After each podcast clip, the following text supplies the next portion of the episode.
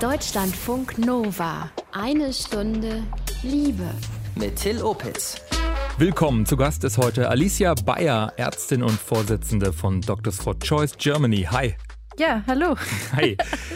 Wie groß oder klein ist die Stigmatisierung von Schwangerschaftsabbrüchen heute noch? Was würdest du sagen?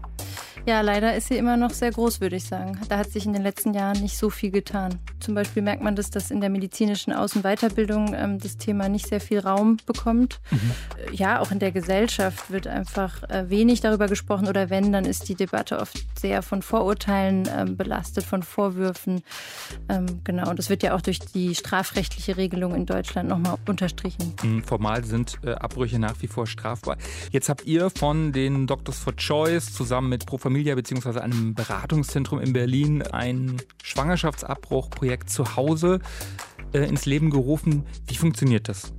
Genau, da geht es darum, dass Menschen in ganz Deutschland den medikamentösen Schwangerschaftsabbruch zu Hause durchführen können und zwar von uns aus Berlin begleitet durch ähm, insgesamt drei ärztliche Videogespräche und wir ähm, schicken eben die Medikamente zu und ähm, es sind dadurch eben sehr viel weniger ähm, ärztliche Besuche vor Ort nötig. Und über dieses Projekt reden wir heute ausführlich und es kommt auch eine Frau zu Wort, die diesen Abbruch zu Hause selbst gemacht hat. Dazu dann ein Liebestagebuch von Jan. Deutschlandfunk Nova. Die Zahl ist recht stabil. Rund 100.000 Schwangerschaftsabbrüche gibt es jedes Jahr in Deutschland. Formal sind Abtreibungen nach wie vor strafbar, unter gewissen Voraussetzungen ist es aber straffrei. Der Verein Doctors for Choice, der setzt sich dafür ein, dass Abbrüche eine öffentliche Gesundheitsleistung werden, das Ganze aus dem Strafgesetzbuch gestrichen wird und eine freie Entscheidung der Frau wird. Die Ärztin Alicia Bayer ist Vorsitzende der Doctors for Choice Germany. Sie hat auch schon die Medical Students for Choice gegründet. Was oder wann war der Moment, wo du gesagt hast, bei dem Thema engagiere ich mich? Ähm, ja, genau, da habe ich eine ganz tolle, inspirierende niederländische Ärztin äh, sprechen gehört bei einer Veranstaltung. Rebecca Gompertz heißt die. Aha. Die hat die Organisation Women on Waves äh, gegründet und die führen da ähm, Schwangerschaftsabbrüche auf äh, Schiffen durch, auf internationalen Gewässern für Menschen, ähm, die aus Ländern kommen, wo das eben komplett verboten ist. Und sie hat eben äh, diese Medical Tunes for Choice erwähnt und gesagt, wenn, wenn hier irgendwie Medizinstudierende in Deutschland sind, die das gerne auch nach Deutschland bringen wollen, dann kann man sie kontaktieren. Und dann habe ich noch mit ihr gesprochen und sie hat mich ähm, mit den Medical Students for Choice USA ähm, connected. Und so ging das dann los, weil ich eben dann auch gemerkt habe, dass an der Charité in Berlin ähm, das Thema in dem sechsjährigen Medizinstudium ähm, wirklich nur ganz, ganz am Rande vorkommt, obwohl es eben so ein häufiger Eingriff ist, der eigentlich ja in jedem Medizinstudium ähm, thematisiert werden sollte. Jetzt bietet ihr seit einem Jahr den Abbruch zu Hause an als Pilotprojekt zusammen mit dem Beratungszentrum Balance in Berlin.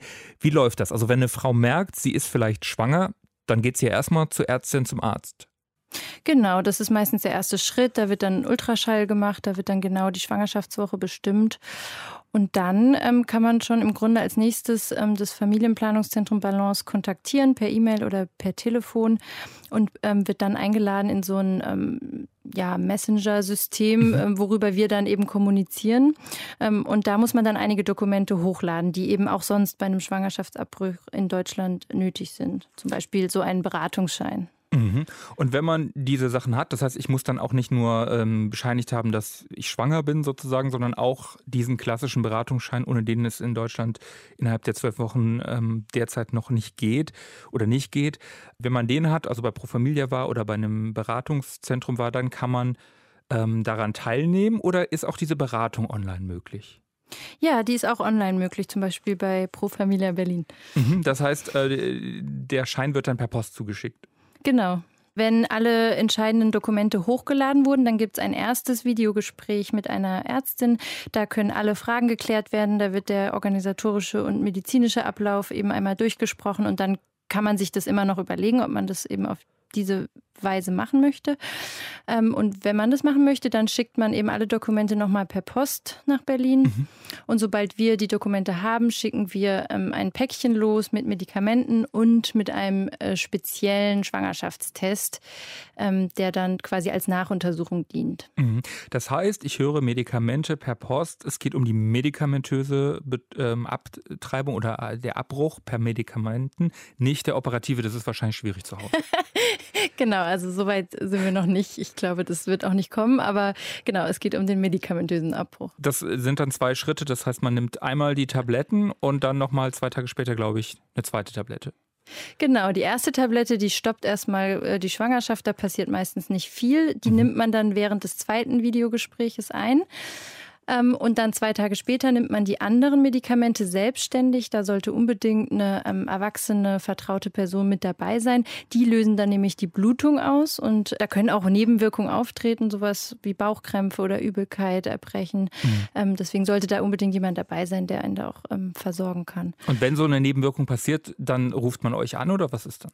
Nee, darüber klären wir ja vorher ganz genau auf. Wir schicken auch Medikamente gegen die Nebenwirkungen mit. Das lässt meistens nach ein paar Stunden Stunden wieder nach und die meisten kommen eben mit den Medikamenten, die wir mitschicken, ähm, ganz gut zurecht. Mhm. Aber wir haben natürlich ein ähm, Bereitschaftstelefon für diese Blutungszeit. Ähm, da kann man eben anrufen, wenn man mehr blutet als das, was, was normal ist. Der medikamentöse Abbruch zu Hause. Wir sprechen heute über ein Pilotprojekt aus Berlin. Sie hat zu Hause ihre Schwangerschaft beendet, nennen wir sie hier heute Anna. Ihren echten Namen kennen wir in der Redaktion. Anna hat den Abbruch zu Hause mit Hilfe des Berliner Telemedizinprojekts gemacht, wurde per Video begleitet. Hier ihre Geschichte nachgesprochen. Ich war ungewollt schwanger. Das Verhütungsmittel hatte versagt und im verpflichtenden Beratungsgespräch bei Pro Familia habe ich vom Projekt Schwangerschaftsabbruch zu Hause erfahren. Mir war klar, dass ich den medikamentösen Abbruch auf jeden Fall wollte. Ich hatte mich dazu auch schon sehr genau informiert. Also habe ich in meinem Umkreis bei vier Ärztinnen angerufen, von denen ich über die Beratungsstelle wusste, dass sie einen solchen medikamentösen Abbruch anbieten drei von diesen Ärztinnen, die sind überhaupt gar nicht erst ans Telefon gegangen. Bei einer Ärztin wurde ich ziemlich unfreundlich abgewimmelt. In den nächsten drei Wochen sei überhaupt kein Termin frei. Außerdem wollte diese Ärztin, dass ich vorab zu meiner Gynäkologin gehe und schon alles in die Wege leiten lasse. Also Bestätigung der genauen Schwangerschaftswoche, Ultraschallbild und Überweisung. Und genau das habe ich überhaupt nicht verstanden, weil ich ja bei einer in Anführungszeichen normalen Gynäkologin angerufen hatte und dachte, dass eben sie das alles übernimmt. Aber ihre Arzthelferin hat mir dann nur gesagt, nein, natürlich nicht. Wir sind dann nur das ausführende Organ. Gerade den Weg zu meiner regulären Gynäkologin wollte ich mir nämlich ersparen, weil ich eher ländlich wohne. Ich hatte auch nicht das Gefühl, mit diesem Thema bei ihr gut aufgehoben zu sein und außerdem wollte ich sie auch nicht direkt am nächsten Tag im Aldi an der Wursttheke wiedersehen, was hier in meiner Gegend durchaus auch mal vorkommen kann. Jedenfalls haben mir diese vier erfolglosen Kontaktaufnahmeversuche gereicht. Ich wollte das Ganze auch einfach so schnell wie möglich über die Bühne bringen deshalb habe ich mich letztlich für das Telemedizin-Projekt aus Berlin entschieden. Natürlich habe ich dafür auch zu einer Gynäkologin hier vor Ort gemusst. Die hat mir dann das Nötige bestätigt. Extra für diesen Termin habe ich mir allerdings dann tatsächlich eine andere als meine reguläre Ärztin herausgesucht. Die von mir neu herausgesuchte Ärztin ist leider auch eher unprofessionell mit dem Thema umgegangen. Darauf haben ihre Kommentare deuten lassen. Und das unprofessionelle Verhalten der MedizinerInnen und den ganzen Organisationsaufwand in dieser Situation, den habe ich als sehr stressig und belastend empfunden. Manchmal war ich auch sauer, dass es einem offenbar auf gar keinen Fall zu einfach gemacht werden sollte. Ich war wütend darüber, dass ich als Frau offenbar so ziemlich alleine dafür, ja in Anführungszeichen, bezahlen muss, ungewollt schwanger zu sein. Umso mehr hat es mich dann beruhigt, dass das Ganze im Rahmen des Projektes daheim und in geschützter Atmosphäre gemacht werden kann, ohne weitere unfreundliche Ärztinnen und Helferinnen und ohne weitere lange Anfahrten, ohne stundenlanges Sitzen im Wartezimmer, umgeben von Hochschwangeren als eine gefühlt fleischgewordene Antichristin. Der Mitverursacher, der hat in dieser Zeit zwar hinter mir gestanden und auch hinter all meinen Entscheidungen. Er war als Ansprechpartner glücklicherweise auch jederzeit erreichbar. Aber letztlich habe ich da alleine durchgemusst. Niemand hat mir die Entscheidungen und Schritte abnehmen können. Anna, über ihre Odyssee einen Abbruch in der Region durchzuführen, wo sie lebt.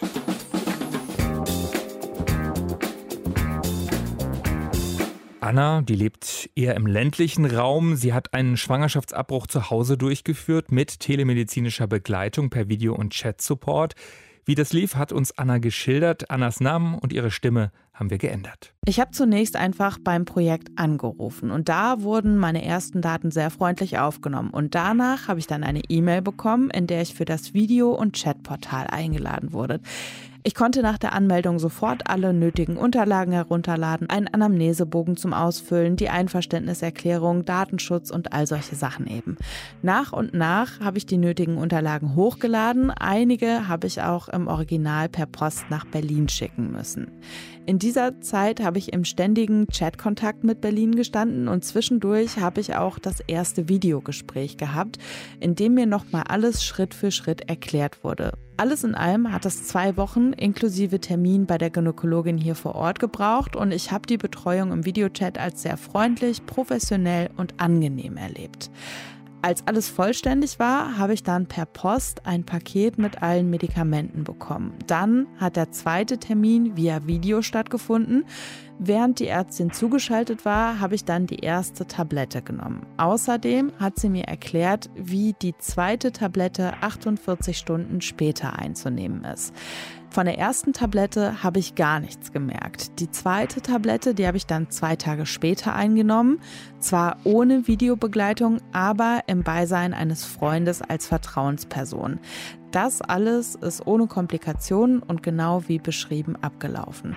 Ich hatte allerdings, wie bei der Methode häufig, mit einigen Schmerzen und Krämpfen zu tun und für diesen Moment waren im Paket auch extra Schmerztabletten beigelegt.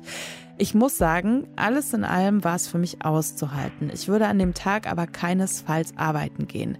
Am nächsten Tag ist es mir wieder blendend gegangen. Rund zwei Wochen nach der Tabletteneinnahme hatte ich einen dritten Videotermin mit meiner Ärztin und vor dieser Schalte habe ich einen speziellen Schwangerschaftstest gemacht. Dieser Test, der war auch ebenfalls im Paket drin. Und dieser Test, der war negativ. Es ist alles nach Plan gelaufen, der Abbruch war erfolgreich und kein weiterer Termin nötig.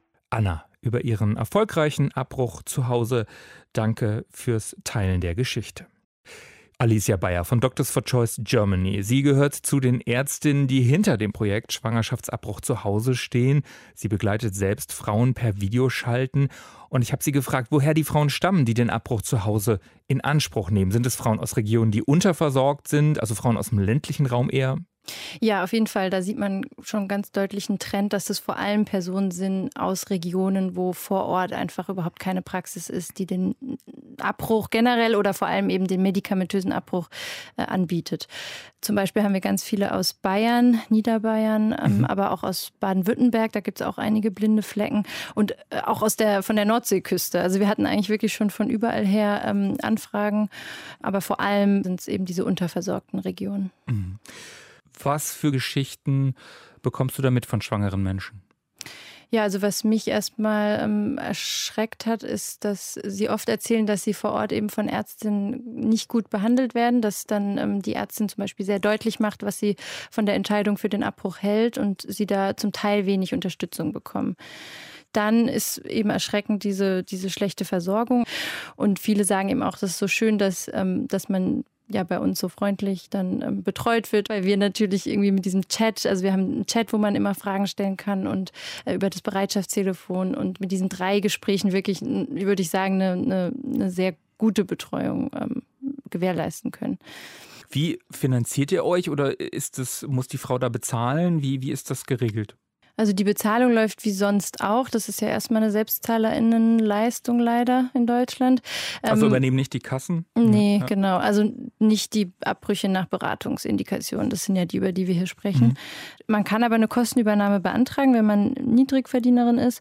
Und dann geht es bei uns eben auch. Dann kann man uns auch die Kostenübernahme mitschicken und dann läuft das ganz normal so. Aber es fallen eben noch zusätzlich dann 15 Euro für ähm, das Porto und diesen speziellen Schwangerschaftstest an. Ähm, allerdings sonst hätte man ja auch Fahrtkosten oder ähnliches. Also mhm. das wiegt sich, glaube ich, dann wieder auf. Die Zahl der Stellen, die eben Abbrüche anbieten, also der Praxen oder Kliniken, die hat sich in Deutschland seit 2003 ungefähr halbiert oder fast halbiert. War das auch der Grund, dass ihr gesagt habt, es gibt immer weniger Stellen, die es anbieten? Da gehen wir in diese Lücke mit dem Schwangerschaftsabbruch zu Hause, dem medikamentösen. Oder war das unabhängig davon, dass ihr gesagt habt, das muss einfach selbstbestimmt für Frauen möglich sein? Ja, beides eigentlich. Also der, der aktuelle Anlass war sicherlich diese Unterversorgung und das sind jetzt auch die, die es vor allem eben in Anspruch nehmen. Mhm. Aber auf der anderen Seite steht natürlich auch ganz klar der Gedanke, eigentlich ähm, sollte es einfach die freie Wahl geben. Also ähm, natürlich muss sich die wohnortnahe Versorgung in Deutschland verbessern und dann könnte es aber immer noch Menschen geben, die sagen, ja, für mich ist dieser Abbruch innerhalb der eigenen vier Wände mit, mit einer vertrauten Person an meiner Seite, mit ähm, flexiblen ähm, Möglichkeiten, wann die Blutung dann auch stattfinden soll. Für mich ist das der schönere Weg. Mhm. Also leider im Moment ist es oft noch eine Notlösung für viele und das sollte es eigentlich nicht sein. Ähm, aber wie erklärt ihr euch, dass eben die, ja, der Vorortpraxen, die Zahl so runtergegangen ist? Warum hat sich das, jetzt sind die alle in Rente gegangen? Also ähm, eine sichere Antwort habe ich dazu nicht, aber es gibt ähm, Hypothesen zum Beispiel, dass ähm, jetzt einfach lange Zeit um den Schwangerschaftsabbruch geschwiegen wurde in Deutschland und deswegen ähm, viele jüngere Ärztinnen oder Mittelalte ähm, denken, dass dazu doch in Deutschland alles geregelt sei und dass sie mhm. sich da nicht für einsetzen müssen, während so die ältere Generation die eben noch vielleicht mehr Abbrüche machen, ähm, noch die ganzen politischen Kämpfe auch in den 90er Jahren um die gesetzliche Regelung und so weiter mitbekommen haben. Auf jeden Fall ist einer der Gründe, warum es so wenig angeboten wird, dieses große Stigma, das wir am Anfang schon erwähnt haben. Ähm, mhm. Weil eigentlich könnte jede gynäkologische Praxis den medikamentösen Abbruch anbieten, aber am Ende sind es eben nur ungefähr eine von zehn GynäkologInnen in Deutschland, die überhaupt Abbrüche machen. Also wirklich, es könnten sehr viel mehr sein und ich glaube schon, dass der Hauptgrund dieses große Stigma ist oder die Angst auch vor AbtreibungsgegnerInnen, die Angst äh, bei KollegInnen angefeindet zu werden zu oder? kommen. Genau, genau, dass die dann vor der Praxis stehen oder einem Drohbriefe schreiben oder was auch immer. Ähm, oder eben bei KollegInnen in Verruf zu geraten. Das, ja. Hast du denn Verständnis dafür, wenn Ärztinnen und Ärzte sagen, ah ja, ich mache das einfach nicht so gerne irgendwie, weil eine persönliche Geschichte dahinter steht, man selber eine schwere Schwangerschaft hat oder so, dass Ärztinnen, Gynäkologinnen sich da ganz speziell für entscheiden, das eben auch nicht zu machen? Kannst du das verstehen? Ja, ich kann das im Einzelfall schon verstehen. Aber ich glaube, wenn es wirklich ähm, systematisch in der Außen- und Weiterbildung gelehrt würde und wir auch in Deutschland so einen Mentalitätswechsel hätten, dass es einfach wirklich erstmal zum Fach der Gynäkologie ganz selbstverständlich dazugehört, dann wäre es auch nicht schlimm, wenn es einzelne Fälle gibt, wo jemand sagt, nee, für mich persönlich ist das jetzt ganz schwer. Aber so ist es halt nicht. Es ist andersrum. Also es ist eher die Norm, dass es nicht gemacht wird. Und ähm, das kann ich dann wiederum nicht verstehen, ähm, weil wir haben ja auch eine Verantwortung als Ärztinnen. Mhm. Und letztendlich sind die Patientinnen ja abhängig davon, dass es Ärztinnen gibt, die es machen. Frauen von ja, Nordseeinseln bis hin nach Niederbayern, all die haben schon den Schwangerschaftsabbruch zu Hause in Anspruch genommen. Ich habe die Ärztin Alicia Bayer gefragt, wie die Projektbilanz nach einem Jahr ungefähr aussieht. Wie viele Frauen haben den Abbruch zu Hause in Anspruch genommen? Ja, am Anfang ähm, hat es eine Weile gedauert, bis das überhaupt bekannt wurde. Also da die ersten Monate hatten wir gar keine Anfragen. Ähm, das ging eigentlich erst so richtig im April los und jetzt so langsam, wo es bekannter wird, ähm, haben wir auch mehr Anfragen, als wir eigentlich stemmen können. Also da ist wirklich eine große Nachfrage mhm. jetzt. Und wir hatten 50 bis 60 ähm, telemedizinische Abbrüche jetzt durchgeführt würde ich äh, sagen. Und unser Fazit ist, dass, ähm, dass die Situation vor Ort wirklich eigentlich noch schlechter ist, als ich das vorher gedacht hätte. Diese Lücken vor Ort in der Versorgung, zum Teil auch ganz schlechte Aufklärung über die Methoden und was eigentlich möglich ist. Wir bräuchten sicherlich sehr viel mehr Ressourcen, um, um, um da auch nur annähernd alle Anfragen ähm, in Zukunft bedienen zu können. Aber das können wir nicht. Und vielleicht ist es auch nicht der Sinn und Zweck. Also natürlich würden wir es sehr gerne ausweiten, dass auch andere Praxen das übernehmen. Das wäre sehr schön. Aber vor allem muss sich eben auch die wohnortnahe Versorgung einfach verbessern. Das heißt, euer Ziel ist jetzt nicht, das auszubauen, dieses Projekt größer zu machen, sondern ihr wollt eigentlich einen politischen Impuls setzen, dass eben auch andere Praxen telemedizinische Abbrüche begleiten, anbieten? Also ich denke, wenn die Politik sich jetzt dahinter klemmen würde und das ähm, im großen Stil ähm, finanziell und mit Ressourcen ausbauen würde, dann würden wir das sicherlich auch ausbauen wollen.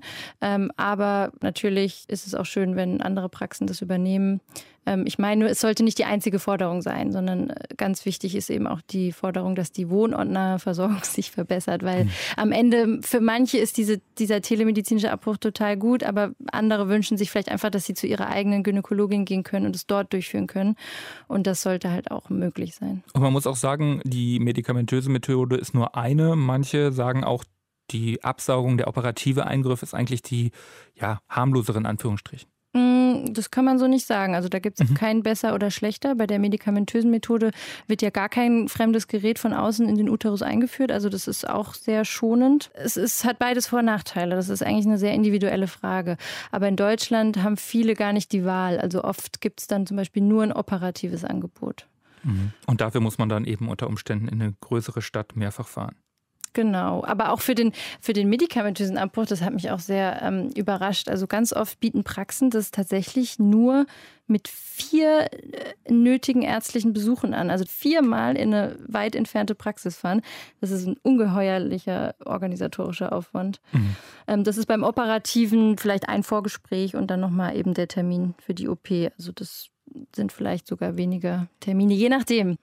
Jetzt bist du Vorsitzende von Doctors for Choice. Äh, du hast noch als Studentin Medical Students for Choice gegründet. Hast du den Eindruck, wie, wie gibt es jetzt ein paar Jahre, es verändert sich was aus eurer Sicht zum Positiven oder eher zum Negativen? Wie würdest du das einschätzen? Also im Bereich der ähm, medizinischen Ausbildung tut sich schon was, finde ich. Also allein in Berlin hatten wir einen großen Erfolg und konnten eben ähm, ein zusätzliches Seminar zum Schwangerschaftsabbruch in den Lehrplan ähm, integrieren.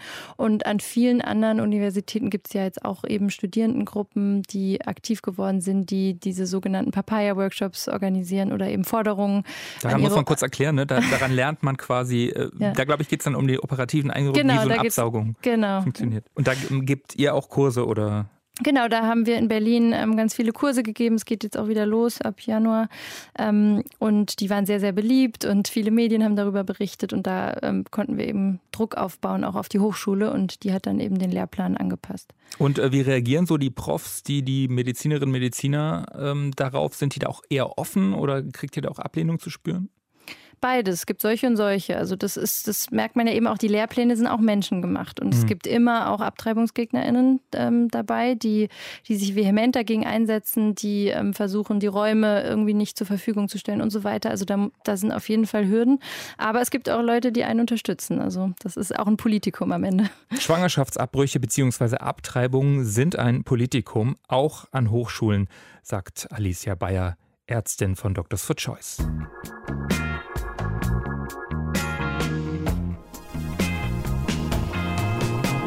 So, zum Schluss wollen wir noch in die Zukunft schauen. Wir haben Anna gefragt, was sie sich wünscht aus der Erfahrung nach ihrem Abbruch zu Hause. Die Videobegleitung sollte definitiv auch über Corona hinaus möglich sein. Ich wünsche mir mehr Aufklärung und Enttabuisierung von Schwangerschaftsabbrüchen mit der medikamentösen Methode.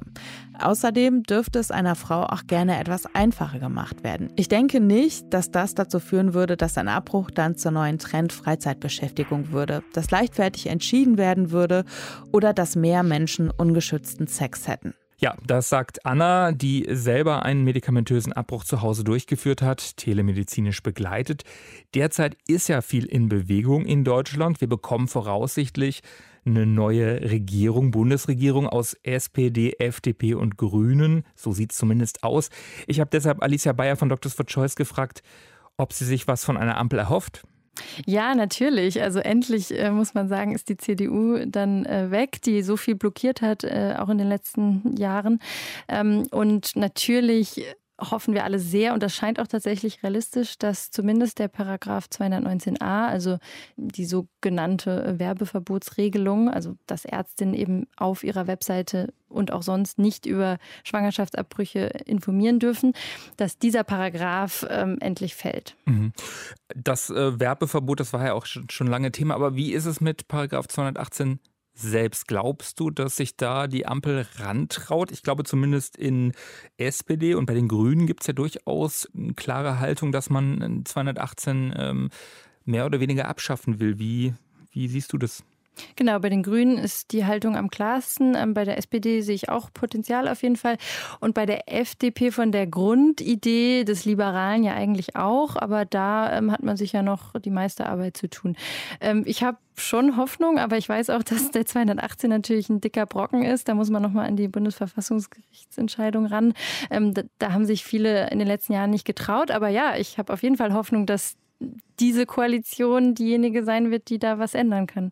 Und hast du eigentlich auch, persönliche Frage jetzt, so ein bisschen Verständnis für jemand, der sagt, ja, äh, da, da, da ist ja irgendwo schon Leben. Es gab jetzt auch in Texas diese Diskussion, ne, wenn da ein Herzschlag zu sehen ist in so einem Embryo, dann ist das für, auch wenn es noch gar nicht auf der Welt ist, ist das irgendwo Leben für mich und ich finde Abbrüche, ich kann das irgendwie nicht. Wie, wie stehst du dazu? Ja, ist für mich völlig in Ordnung, wenn das jemand für sich so sagt. Ist ja gar kein Problem. Kann Nur ja jede Person selber entscheiden. Aber sobald man halt anfängt, das anderen vorzuschreiben und die quasi zu zwingen, ähm, eine ungewollte Schwangerschaft auszutragen, da, da hört es dann eben auf, mhm. finde ich. Das heißt Selbstbestimmung und nicht irgendwelche anderen, die mitreden, was in einem individuellen Fall ist.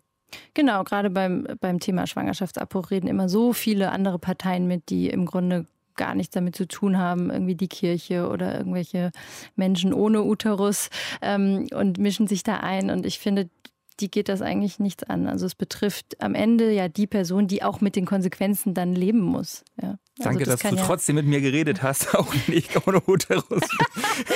Natürlich reden sehr gerne und auch äh, Unterstützung ist äh, sehr gerne erwünscht.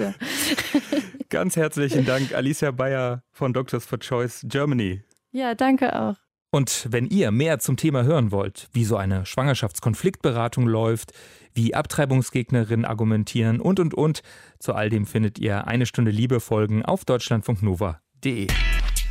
Deutschlandfunk Nova. Eine Stunde Liebe. So, last but not least nochmal Zeit für was ganz anderes, fürs Liebestagebuch nämlich. Jan und sein Freund, die haben sich ja getrennt und er und sein Ex-Typ haben versucht, wie Jan es nennt, eine Freundschaft aufrechtzuerhalten. Wie gut es geklappt hat, das erzählt euch Jan jetzt im Liebestagebuch. Ich hatte ein größeres Verlangen nach ihm, als er das immer nach mir hatte und die Zurückweisung, die dann auch immer noch mal passiert ist, hat äh, mir immer noch auch wehgetan und das ist einfach kein gesunder Part einer Freundschaft, so eine Verletzung, die immer mal wieder vorkommt. Es ist, glaube ich, die Sucht nach der Nähe von ihm, die ich ja zu der Zeit der Beziehung dauerhaft hatte und danach immer mal wieder. Er war hier zu Besuch, ich war da zu Besuch. Ist ja eine Fernbeziehung und eine Fernfreundschaft auch gewesen und jetzt noch. Und die Momente, die wir miteinander hatten, waren auch geprägt von einer gewissen körperlichen Nähe, die nicht unbedingt und ausschließlich Sex bedeutet hat, aber diese körperliche Nähe habe ich hauptsächlich bei ihm bekommen. Deswegen war von mir immer noch der Suchtfaktor vielleicht da und ich habe das weiter verfolgt das war einfach immer wieder eine Situation, wo alte Wunden aufgerissen sind und ich mich sehr verletzt gefühlt habe und das jetzt mittlerweile ausgemerzt habe, indem ich einfach entschlossen habe, einen Riegel davor zu schieben und ich möchte weiter mit ihm befreundet sein und ich möchte weiter nicht mehr verletzt werden. Und diesen Riegel habe ich jetzt davor geschieben, indem wir keinen Sex mehr haben und auch uns nicht mehr die Möglichkeit lassen, Sex zu haben, dann wird schlafen in getrennten Betten, obwohl wir eben auch immer nebeneinander geschlafen haben und die Nähe da auch ein Teil war, den ich sehr genossen habe und dem ich auch etwas hinterher weine. Aber andererseits habe ich immer wieder gemerkt, wenn er nach einem Wochenende mal nicht mehr hier war, dass ich einen Verlust spüre und eine Verletzung spüre und auch eben aus den Situationen heraus, in denen wir zusammen waren und dann nicht das passierte, was ich mir erwünscht habe auch einfach tief verletzt bin und deswegen müssen diese körperlichen Geschichten aus dieser Freundschaft jetzt rausgehalten werden. Er hat das akzeptiert. Er ist nicht so verletzt wie ich. Er hat keine so großen Verluste wie ich, weil er diese Nähe nicht nur bei mir, was ich auch weiß, sondern auch von anderen Menschen bekommt. Und damit ist seine Verlustsituation da gar nicht so gegeben. Die einzige Chance für mich ist, wenn ich mit ihm befreundet bleiben möchte, dass ich diese ganze Gefühlswelt von ihn haben, ihn nicht haben, ihn begehren, ablege und auch nicht unterdrücke, sondern darüber hinwegkomme und mich weiterentwickle und auf jeden Fall den Abstand zu ihm auf dieser Ebene zu gewinnen und trotzdem noch gewissen Kontakt mit ihm zu haben, ist ein Drahtseilakt, der mir auch immer wieder schwerfällt, aber ich bin noch nicht am Ende dieses Weges. Meine Schwester nennt es masochistisch. ja, ist es, ja. Ich weiß. Vielleicht auch ein neuer Mann kann mir da helfen, aber ich merke das bei mir selber, dass das sehr kompliziert ist, weil ich diese neue Beziehungsangelegenheit natürlich immer mit ihm, sobald er in der Nähe ist oder ich Erinnerungen an ihn habe, vergleiche und das behindert mich einfach heftigst. Andererseits ist diese neue Beziehung auch ein Weg, der mir darüber hinweghelfen könnte. Und da beißt sich die Ratte in den Schwanz, weil ich einfach mit ihm nicht so einfach eine haben kann, aber eine haben wollen würde, um über ihn hinwegzukommen. Deswegen bin ich da erstmal ein bisschen zurückhaltender nach langer Zeit des Suchens jetzt auch in den anderthalb Jahren und will einfach mal schauen, ob da das, der Richtige irgendwann um die Ecke kommt. Gehe aber auch ganz offen damit um, dass ich nicht so emotional auf einem ganz gefestigten Weg bin, wenn ich jemanden kennenlerne, weil ich echt, glaube ich, auch nicht wollen würde, dass jemand mir sowas verheimlicht, was bei mir abgeht. Das hört sich alles so jammerig an. Mittlerweile bin ich da voll entspannt und äh, ich gehe auch immer näher an diesem Bereich ran zu sagen, möglicherweise ist das irgendwann auch vorbei, irgendwann geht es nicht mehr. Und weiß ich nicht, ich schließe es immer weniger aus. Da arbeitet einiges in Jan. Danke Jan fürs Teilen dieses Drahtseilaktes. Er heißt in echt anders. Ich heiße Till Opitz. Danke euch fürs liebevoll neugierige Lauschen. Abonniert eine Stunde Liebe gerne bei dieser iTunes, Spotify oder in der Audiothek-App. Feedback gerne an mail at deutschlandfunknova.de. Ahoi! Deutschlandfunk Nova. Eine Stunde Liebe. Jeden Freitag um 20 Uhr. Mehr auf deutschlandfunknova.de.